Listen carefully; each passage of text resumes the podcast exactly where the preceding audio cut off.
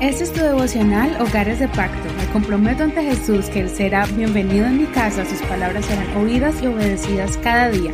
Mi hogar le pertenece a Él.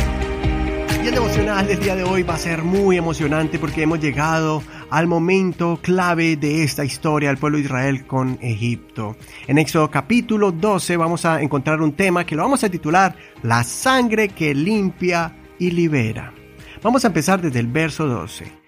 La misma noche yo pasaré por la tierra de Egipto y heriré de muerte a todo primogénito de la tierra de Egipto, tanto de los hombres como del ganado. Así ejecutaré actos justicieros contra todos los dioses de Egipto, yo el Señor. La sangre les servirá de señal en las casas donde estén. Yo veré la sangre y en cuanto a ustedes pasaré de largo, y cuando castigue la tierra de Egipto, no habrá en ustedes ninguna plaga para destruirlos. Habrán de conmemorar este día. Lo habrán de celebrar como fiesta al Señor a través de sus generaciones. Lo celebrarán como estatuto perpetuo. Siete días comerán panes sin levadura. El primer día quitarán de sus casas la levadura, porque cualquiera que coma algo con levadura desde el primer día hasta el séptimo, esa persona será excluida de Israel. El primer día habrá asamblea sagrada. También en el séptimo día habrá asamblea sagrada. Ningún trabajo harán en ellos, excepto la preparación de lo que cada uno haya de comer. Solo eso podrán hacer guardarán la fiesta de los panes sin levadura, porque en este mismo día habré sacado sus ejércitos de la tierra de Egipto. Por tanto, guardarán este día como estatuto perpetuo a través de sus generaciones. Ahora pasemos al verso 21. Moisés convocó a todos los ancianos de Israel y les dijo, Saquen y tomen del rebaño para sus familias y sacrifiquen el cordero pascual Tomen luego un manojo de hisopo y empápenlo en la sangre que está en la vasija, y unten el dindel y los postes de la puerta con la parte de la sangre que está en la vasija. Ninguno de ustedes salga de la puerta de su casa hasta mañana, porque el Señor pasará matando a todos los egipcios, y cuando vea la sangre en el dindel y en los dos postes, pasará de largo aquella puerta y no dejará entrar en sus casas al destructor para matar. Guardarán estas palabras como ley para ustedes y para sus hijos para siempre. Cuando hayan entrado en la tierra que el Señor les dará, como lo prometió, guardarán este rito. Y cuando les pregunten sus hijos, ¿qué significa este rito para ustedes? Ustedes les responderán, ese es el sacrificio de la Pascua del Señor, quien pasó de largo las casas de los hijos de Israel cuando mató a los egipcios y libró nuestras casas. Entonces el pueblo se inclinó y adoró. Los hijos de Israel fueron y lo hicieron, como el Señor había mandado a Moisés y a Aarón, así lo hicieron. Hasta aquí la lectura de hoy. No olvides leer todo el capítulo completo, para que no te pierdas ninguno de los detalles de cómo los egipcios no pudieron detener el poder de Dios. Israel recibió de Dios el mandato de celebrar la fiesta y el ritual más importante y sagrado, la Pascua. Debían escoger un cordero especial sin defecto para sacrificarlo y derramar su sangre para cubrir la entrada de su casa para evitar que la muerte entrara.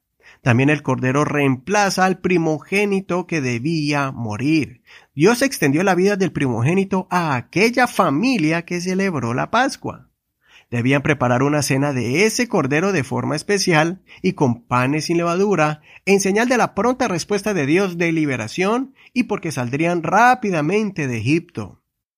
Hoy en día sabemos que el Cordero de Dios es Jesucristo, quien tomó nuestro lugar y nos dio vida, nos liberó de las ataduras del pecado y de Satanás y todos los miembros de la familia ahora tienen el derecho y el privilegio de experimentar la misma libertad y nueva vida.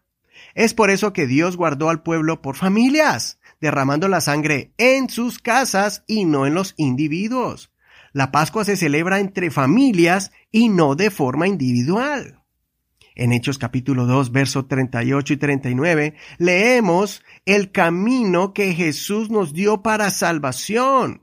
Y también nos muestra que la promesa de salvación es para todos los hogares que abren su corazón. Leamos este pasaje bíblico mencionado.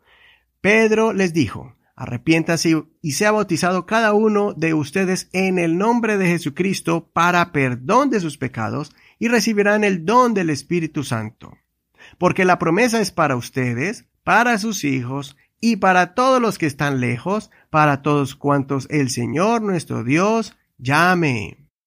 La forma para participar del Cordero de Dios y recibir su liberación es por medio del arrepentimiento, bautismo en el nombre de Jesucristo y recibir su Santo Espíritu. ¿Ya han cumplido con estos pasos de fe? Si es así, felicidades. No vuelvan a Egipto, a la esclavitud del pecado. Manténganse bajo la protección de la sangre del Cordero y celebren todos los días su liberación con acciones de gracias al Señor, invocando su nombre. Si no han pasado por este paso tan importante, no dilates más este paso de fe. Solo tienes que aceptar tus faltas cometidas delante de Dios, arrepentirte de tus pecados bajar a las aguas del bautismo invocando el nombre del Cordero, que es Jesucristo, y recibir el perdón de tus pecados. Así abrirás la puerta a la salvación a todos los miembros de tu familia para que ellos también sigan tus pasos cuando estén listos para aceptar la libertad que ofrece Jesucristo a cada persona en este mundo. Ve adelante y da el paso de fe. Sé el ejemplo a seguir para tu hogar. Soy tu hermano y amigo Eduardo Rodríguez. Que el Señor escuche tu oración y derrame sobre ti y tu familia su sangre preciosa que limpia todo pecado cuando aceptamos, invocamos y adoramos al Cordero de Dios con todo nuestro corazón. No olvides que estamos en Facebook como Hogares de Pacto Devocional. Ahí puedes escribirnos de forma pública o en privado por Messenger si tienes alguna pregunta acerca de este tema y sobre la salvación de nuestras almas. Que Señor te bendiga en este hermoso día. No olvides compartir este tu devocional favorito.